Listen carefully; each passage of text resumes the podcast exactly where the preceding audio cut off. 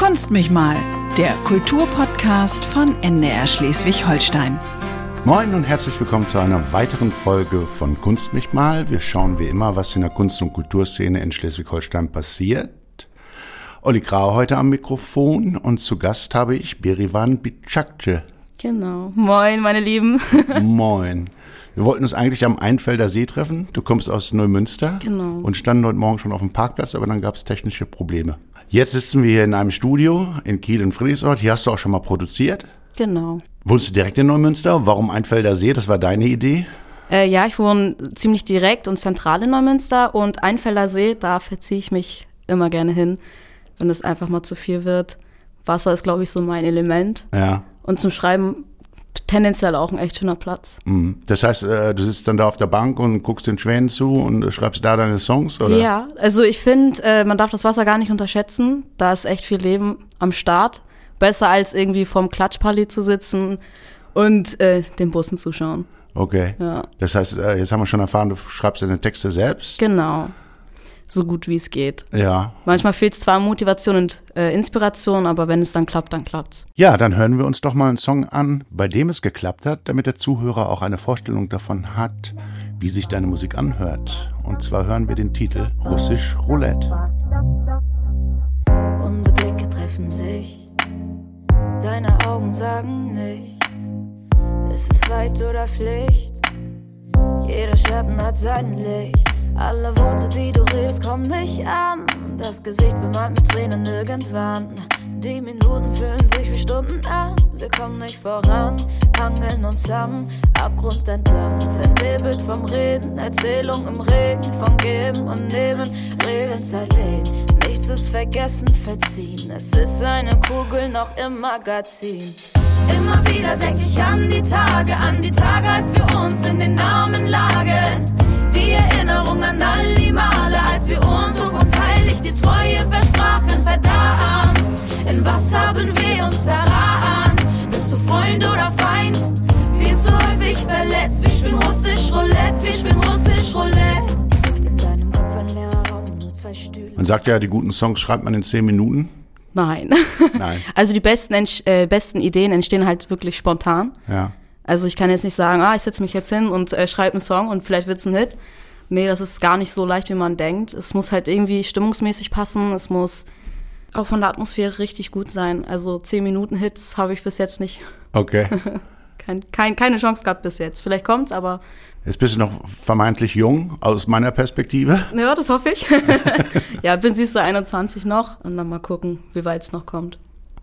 Es kam ja schon mal weit. Vor fünf Jahren, glaube ich, ne? Warst du Voice of Türkei? Genau, und in Albanien Ja. war äh, eine super Erfahrung für mich definitiv. Habe auch ein bisschen zu mir selber gefunden, was man jetzt vielleicht so mit 15, 16 nicht sagen kann, aber es war äh, ein guter Test für den Start. Wie kam es dazu? Das war relativ äh, auch überraschend für mich. Ja. Wir hatten nämlich äh, einen Bekannten in Albanien und er meinte doch, ach, ich habe irgendwie mitgekriegt, dass deine Tochter singt. Wieso kommt ihr denn mal nicht nach Albanien? Weil Albanien ist, was äh, Musik angeht, wirklich offen und auch, ähm, wie soll ich sagen, speziell auf seine Art und Weise. Und Ja. dann sind wir halt dahin gegangen, hat auch ganz gut geklappt.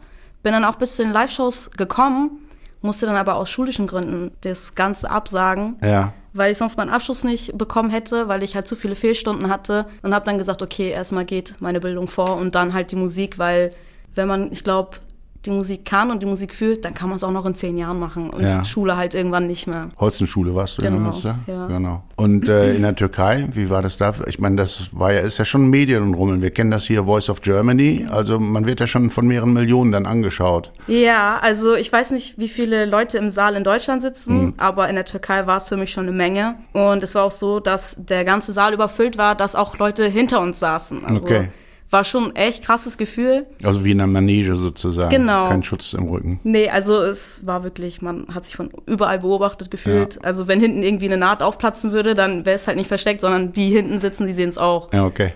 Ja, auf jeden Fall, es war da für mich ein bisschen schwieriger, allein schon wegen, ich komme aus Deutschland, trage einen kurdischen Namen, also habe ich da schon ein bisschen, ah, wie soll ich sagen, halt schon so eine gesplittete Meinung von den Leuten bekommen. Ah, wie geht das? Wieso ist sie denn überhaupt hier? Wieso ist sie nicht in Deutschland? Wieso Okay. singt sie Englisch? Also hast eine Distanz gefühlt. Genau, also ich glaube auch, ich hätte es vielleicht ein bisschen weiter geschafft, wenn halt mit Muttersprache musikalisch was angekommen Mhm. wäre, aber Ja. ist auch wieder eine Erfahrung für sich gewesen. Äh, Der Name Berivan ist kurdisch. Ja, genau. Äh, Hirtenmädchen heißt es, glaube ich, richtig? Genau, die oberste Hirtin.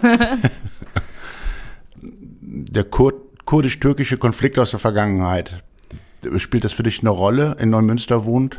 Ähm, eigentlich spielt es jetzt so für mich keine Rolle, aber ich merke im Umgang mit anderen, dass es für die irgendwie schon irgendwie was ausmacht. Dann heißt es immer so, ja, wenn du Türkin bist, wieso hast du denn einen kurdischen Namen? Ah, okay. Und dann sage ich auch immer so, ich könnte auch Hans-Peter heißen, ich Ja. könnte auch, äh, keine Ahnung, Karina heißen. Also was hat das denn gerade für ein für einen Standpunkt, was für einen Namen ich habe? Und den Namen trage ich auch nur, weil es zu dem Zeitpunkt, wo ich auf die Welt kam, das Lied Bedewan gerade von Sibel Can rauskam und meine Eltern und mein Opa fanden das halt super toll. Ja. Und dementsprechend heiße ich dann halt auch so. Das ist genauso wie, als würde ich jetzt in 20 Jahren eine Tochter kriegen und das Kind Katalea nennen, weil Samra mich irgendwie inspiriert hat, meine Tochter Katalea zu nennen. Ja. Wie waren deine musikalischen Anfänge? Äh, das fing alles äh, so an, dass mein Vater, also er ist begeisterter Hassspieler, er hat sich das alles selber beigebracht und er kam dann irgendwann auf die Idee, sich so eine Musikanlage, so einen Verstärker zu kaufen, wo es dann als ähm, Beipäckchen noch ein Mikrofon gab. Und das hat mich irgendwie so voll fasziniert gehabt, dass ich dann mit meinen Freundinnen immer Superstar gespielt habe. So, Ja. der ist, der ist super Talent und und und. Und dann haben wir uns immer von unseren Nachbarn äh, bewerten lassen und äh, ja. Vom fing- Nachbarn? Vom Nachbarn, genau. Wir hatten so ein älteres Ehepaar. Ja. Und im Sommer saßen wir dann irgendwie alle auf unserem Trampolin und haben dann über dieses Mikrofon und diese Anlage gespielt und wurden dann bewertet und haben auf unsere Anrufer gewartet. Über die Hecke oder wie? Haben die da Noten gehalten oder? Ja, so in dem Fall irgendwie. Deswegen ja auch auf dem Trampolin, dass wir ein bisschen Ja. erhöht standen. Ah, okay. Genau, so fing das dann einigermaßen an, bis wir dann irgendwann umgezogen sind. Dann hatte ich das AUX-Kabel für mich entdeckt und mein erstes Handy gehabt. Tag, AUX-Kabel ran und bei YouTube rein. Erste Karaoke, was ich angemacht hatte, war dann von Amy Winehouse Valerie.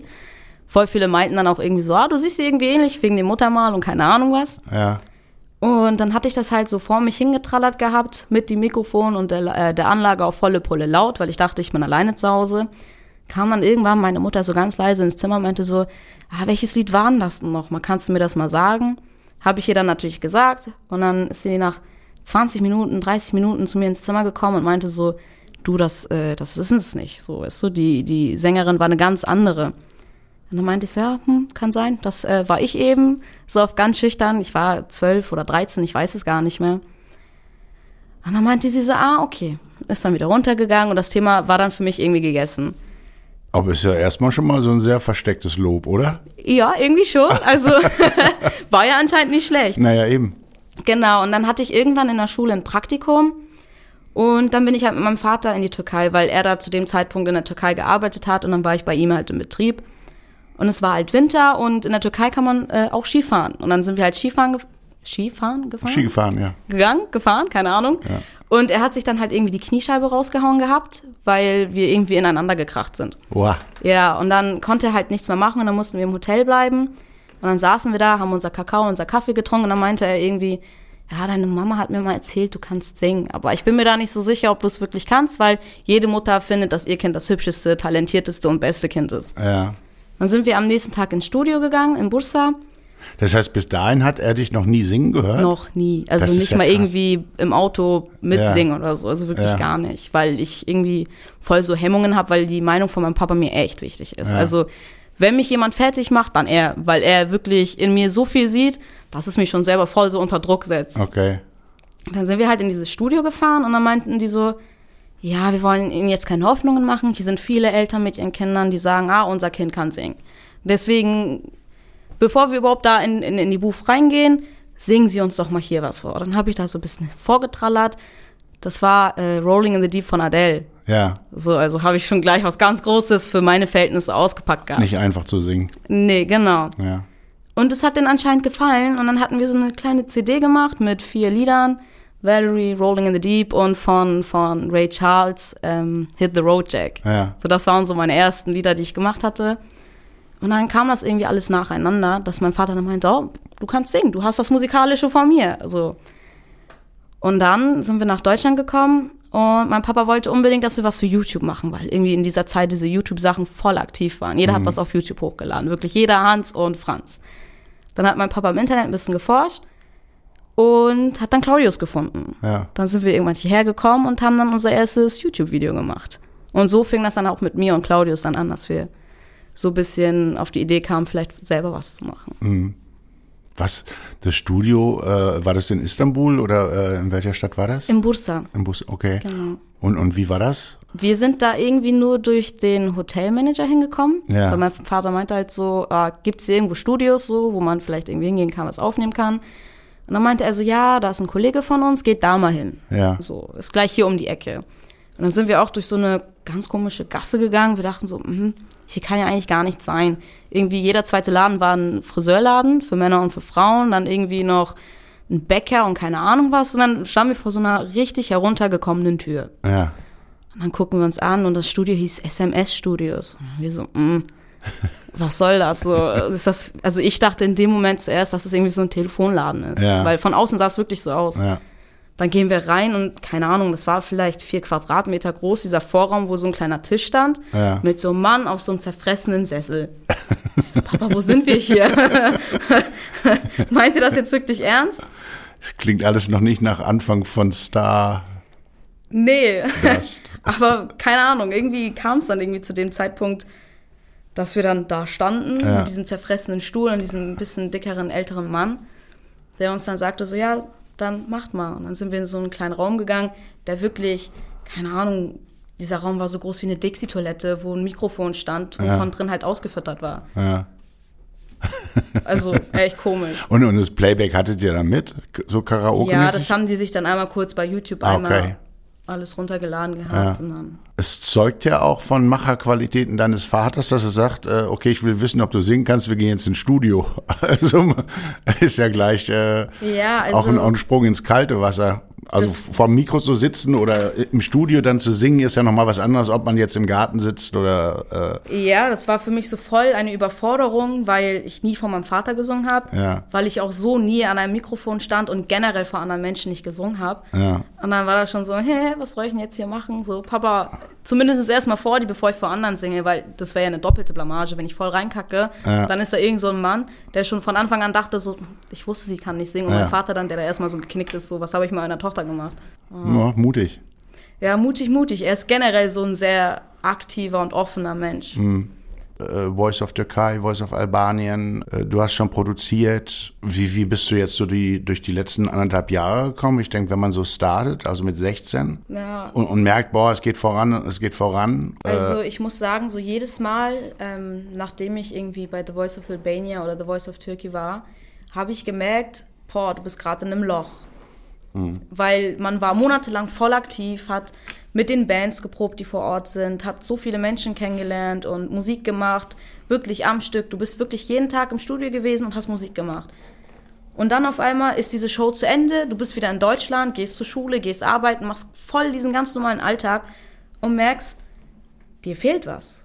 Und man wird auf irgendeine Art und Weise, es klingt vielleicht echt komisch und vielleicht ist es der falsche Begriff, aber für mich war es wie so eine kleine Depression. doch, das kennt man ja. Ja, also ich saß wirklich zu Hause und wusste einfach nicht, was ich machen soll. Ich war wirklich dauerschlecht gelaunt und hab's vermisst, in diesen Flieger zu steigen, nach Albanien zu fliegen, in die Türkei zu fliegen und einfach mit diesen Leuten zu sein, die das Gleiche fühlen und das Gleiche denken, weil alle sind da, um Musik zu machen. So, wenn ich in Neumünster bin, dann ist man mit Menschen, die ganz andere Interessen und, äh, und, und Vorlieben haben. Man sitzt dann da so, ja, ich habe mir gestern meine Haare gefärbt, ich habe gestern meine Nägel gemacht, ich war mit dem und dem essen und keine Ahnung, jeder in seiner eigenen Love Story und jeder, jeder in seinem eigenen Leben. Und ich sitze da so und, und denk an meine Musik so. Du saßt vor einer Woche noch im Studio und hast Musik gemacht und standst vor irgendwelchen Kameras. Ja. Das war echt eine ekelhafte Zeit. Und dank Papa und Claudius, äh, die dann halt immer wieder versucht haben, mich so ein bisschen anzusporen, ging das dann auch wieder so. Ah, komm, Bedewan, versuch doch mal einen Text zu schreiben. Bedewan, versuch doch mal selber was zu machen und, und, und. Dann ging das einigermaßen und dann habe ich auch äh, Instagram für mich entdeckt und dachte so, ja, okay, wenn du dann was machst, dann kannst du es ein bisschen bei Instagram hochladen. Und dann fing das auch an, dass ich gesagt habe, so, oh, Rap kommt bei den Leuten ganz gut an. Und das war so dann der erste Standpunkt, wo wir gesagt haben, okay, Deutsch liegt mir vielleicht doch, weil ich habe mich ja vorher komplett dagegen gesträubt, Ah, Deutsch ja. zu machen. Okay. Ach so, dann, das ist dann sozusagen in der Pause geboren worden, Genau. hat sich dann entwickelt. Ja. Genau, das ist, äh, da haben wir eigentlich schon so zwei Musikpole, ne? Also ob jetzt äh, Amy Winehouse, Adele oder Duffy oder Ray Ja. Charles, das ist ja alles äh, eher Soul-mäßig, Genau. auch von der Stimme her. Und äh, Rap ist ja nochmal eine ganz andere Richtung. Ja, ich glaube, das Problem liegt äh, bei der Wurzel, also bei mir. ich kann mich nicht entscheiden. Ich bin, was Musik angeht, wirklich offen für alles. Du könntest mir jetzt Schlager hinhalten und ich würde sagen, okay, vielleicht gefällt mir das, könnte Ja. man machen. Und im nächsten Moment äh, switche ich wieder voll meinen Gemütszustand und sage so, nee, ich habe jetzt Bock auf Rock oder keine Ahnung, Jazz, Soul, alles, was es gibt.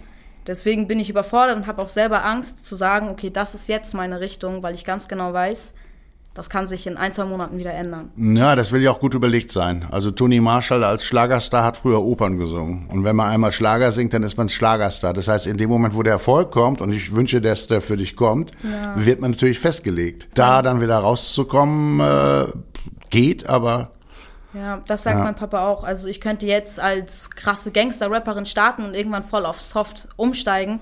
Und jeder wird im Gedanken haben, ah, die hat doch noch letztens, keine Ahnung, über Geld und Drogen und fette Autos gesungen. Wie will die jetzt über, über Mutter sein und keine Ahnung was rappen äh, Ja. oder singen? Ja. So, das geht ja komplett in zwei verschiedene Richtungen. Ja. Deswegen muss es von meiner Seite, von meiner Seite aus richtig gut überlegt sein. Und Mhm. wen will ich überhaupt ansprechen? Wenn ich jetzt gucke, Rap ist, keine Ahnung, ich will da jetzt niemanden angreifen oder so, aber es bewegt sich in der, in der Altersgruppe von 12 bis 20, 24, wenn man so guckt. Und wenn ich dann irgendwann umsteige, werde ich diese Altersgruppe vielleicht gar nicht mehr treffen und muss dann vielleicht sogar noch von vorne anfangen, um die richtigen Leute wieder zu erreichen. Also muss ich schon richtig gut überlegen, was ich machen will. ist, glaube ich, keine Kopfentscheidung, sowas. bei dem, bei dem Werdegang halt immer Miley Cyrus vor den Augen. Miley Cyrus fing ja als Disney Channel Star an mit Hannah Ja. Montana und hat da voll ihre süßen Sachen gemacht, Ja. bis sie dann irgendwann gesagt hat, so, ah, ich will aber was ganz anderes machen. Ja. Und dann, als sie gemerkt hat, okay, die Leute kaufen mir das nicht ab, muss ich, muss ich durchdrehen. Ja. Sie hat sich ihre Haare kurz geschoren, sie hat auf, auf Abrissbirnen nackt geschwungen und keine Ahnung was. Und diesen, diesen Punkt möchte ich nicht erreichen. Okay.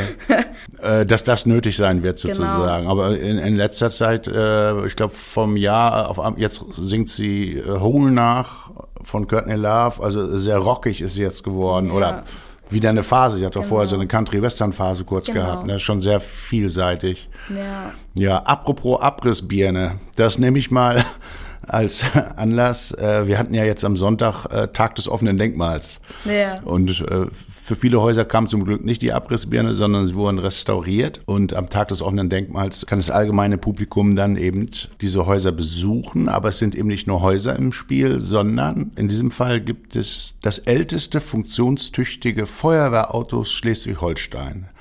Das steht in Dollerup und da kümmern sich freiwillige Feuerwehrhelfer drum. Und mein Kollege Thomas Kalke hat die mal besucht.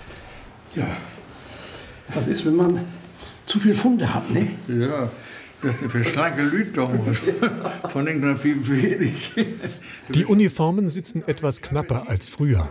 Und würde es wirklich irgendwo brennen, wären sie natürlich schneller einsatzbereit. Sie haben es oft genug erlebt. Die Herren vom Förderverein Feuertechnisches Denkmal Dollerup e.V. Sie alle waren oder sind noch bei der Freiwilligen Feuerwehr. Aber wenn Sie Ihr Fahrzeug ein paar Mal im Jahr bewegen, dann geht es nicht zu einem Brandeinsatz.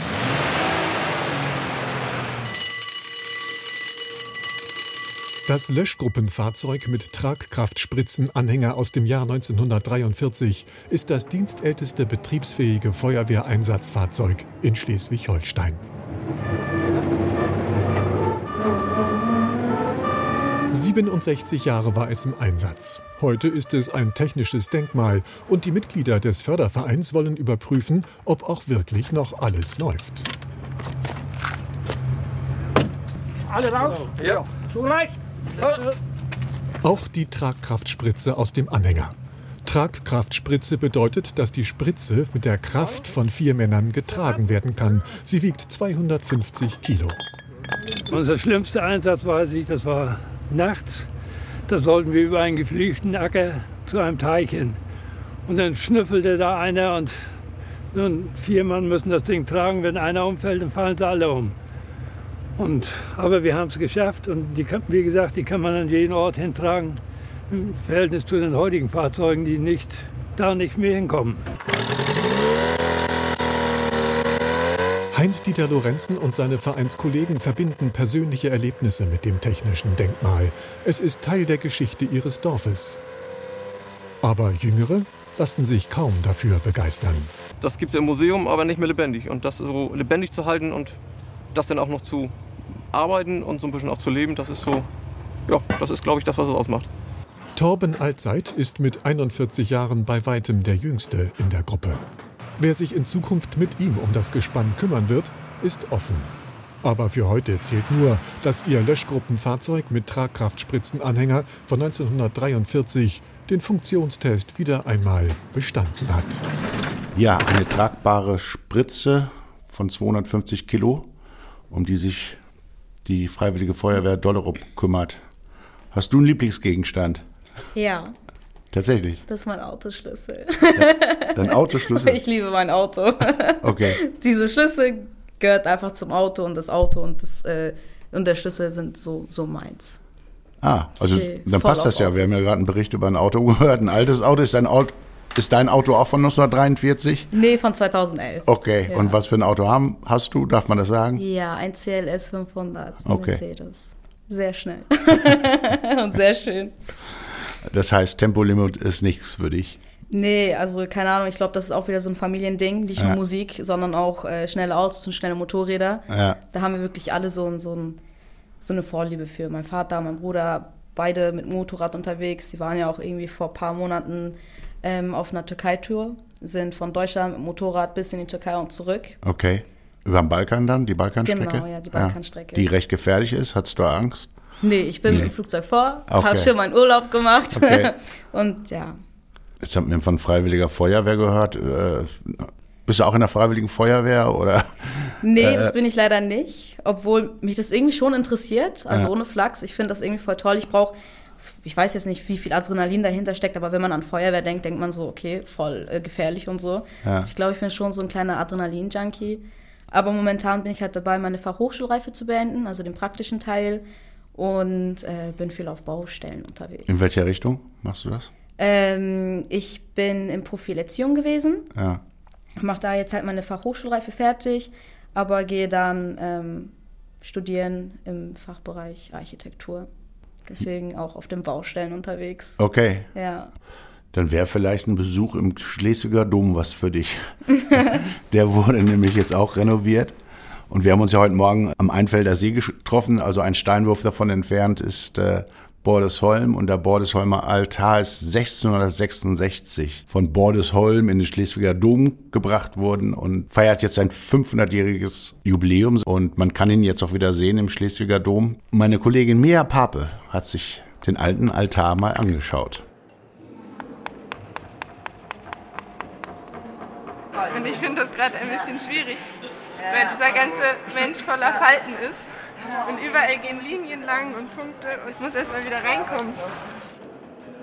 Ella Völkers geht auf die Holzbildhauerschule Flensburg. Sie und ihre Mitschüler schnitzen heute nach mittelalterlicher Vorlage im Schleswiger Dom.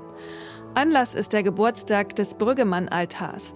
Etwa 400 filigrane Figuren aus Eichenholzblöcken rausgeschnitzt, angeordnet in biblischen Szenen.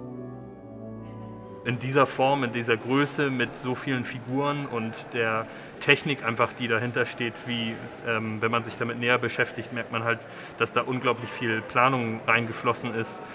Ähm, die ist so im Norden jetzt nur ziemlich einzigartig. Das traue ich mir, glaube ich, noch nicht zu. Da gehört schon noch viel mehr dazu, als einfach nur handwerklich irgendwas umzusetzen und zu messen. Weil das einfach anatomisch korrekte Menschen sind, die ja, beeindruckend auf jeden Fall. Schnitzer heute stellen zuerst ein Modell her, bevor sie mit dem Holz arbeiten. Denn alles, was man wegschneidet, ist unwiederbringlich weg. Ob Hans Brüggemann im 16. Jahrhundert auch so gearbeitet hat, weiß man nicht, sagt die Restauratorin Ursula Linz. Sie betreut den Altar schon seit Jahrzehnten. Mich fasziniert eben, dass er, dass er aus Eichenholz aus dem östlichen Ostseeraum ist, also ein ganz feinteiliges langsam wachsendes Holz und dass man dann solch eine Stofflichkeit, wenn Sie sich hier, wenn Sie sehen, wie dieses offensichtlich ja weiche Gewand über diese Kante fällt, dann ist das einfach toll. Oder schauen Sie, wie er aus Eichenholz diese, diese Locken geschnitzt hat. Eiche ist ein sehr hartes Holz und auch das lernen die Schüler heute, wie man das bearbeitet. Ich habe mir genau das Stück auch ausgesucht, um mal herauszufinden, ob ich überhaupt so fein schnitzen kann. Und das ist Nussbaum und in dem Holz habe ich auch noch nie geschnitzt. Das Schnitzen vor dem Brüggemann-Altar für einige Schüler auf jeden Fall eine Inspiration. Der Bordesheimer Altar in den Reformationskriegen damals äh, nach Schleswig transportiert, wo er wohl sicherer stehen sollte. Spielt Religion, Konfession sowas für dich eine Rolle? Äh, also Religion schon. Ja. Also in gewisser Art und Weise spielt das für mich äh, eine große Rolle. Vor allem ähm, stoße ich da wirklich auf viele Meinungen, was mich äh, in dem Zeitalter, in dem wir jetzt sind, eigentlich schon irgendwie schockiert. Ja. Also wir sind ja, also ich bin jetzt, ich sehe mich schon deutsch. Ich bin hier geboren, ich bin hier aufgewachsen, habe zwar auch meine türkischen Wurzeln, ähm, aber bin nicht so streng, was das angeht, was meine Religion angeht. Und da merke ich, ich sag jetzt mal so, bei den Deutschen, ah, okay, sie ist gelassen, sie ist ein bisschen eingedeutscht und dann halt bei unseren Türken und so, ah, wie kommt das denn? Hm. Wieso ist das denn so? Das liegt bestimmt da und da und da dran. Okay. Ah, und äh, halt alles irgendwie problematisch. Also auch, dass du dich da häufiger rechtfertigen musst?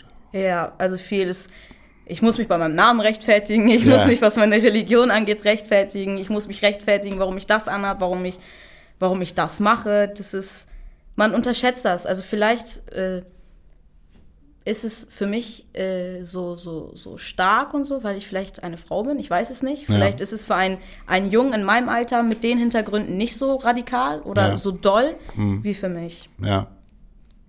Also ich, ich, ich merke das im Alltag schon, schon Mhm. doll. Ja, So. also was das angeht, muss ich sagen, äh, ich danke dem lieben Herrn Gott, dass meine Eltern da wirklich offen drüber, also nicht offen, aber die sagen mir immer, du bist jetzt in einem Alter, ich bin jetzt 21. Mein Papa sagt zu mir immer so, wenn was ist, komm zu mir, weil ich bin die einzige Person mit deiner Mutter zusammen, die dich aus jeder Scheiße rausholen kann, wenn irgendwas ist. Hm. Wenn du verliebt bist, dann sag es mir. Ich kann gucken, was für ein Mensch das ist, weil vielleicht siehst du irgendwas nicht, was ich aber sehe. Ja.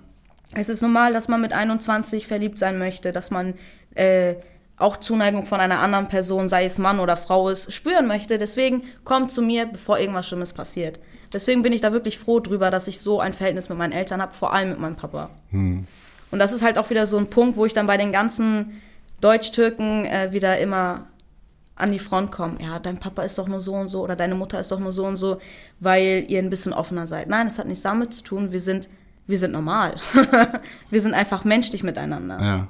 Also eine starke Konstante, auf die du bauen kannst tatsächlich, um jetzt im Ja. Architekturbild zu bleiben. So zwei Säulen in deinem Leben, Genau, die dich zwei stützen. sehr starke Säulen und mein Ja. Bruder auch. Also ich habe wirklich drei stabile Säulen, die man so leicht nicht abreißen kann. Na, super. Am Ende haben wir immer einen äh, Stresstest.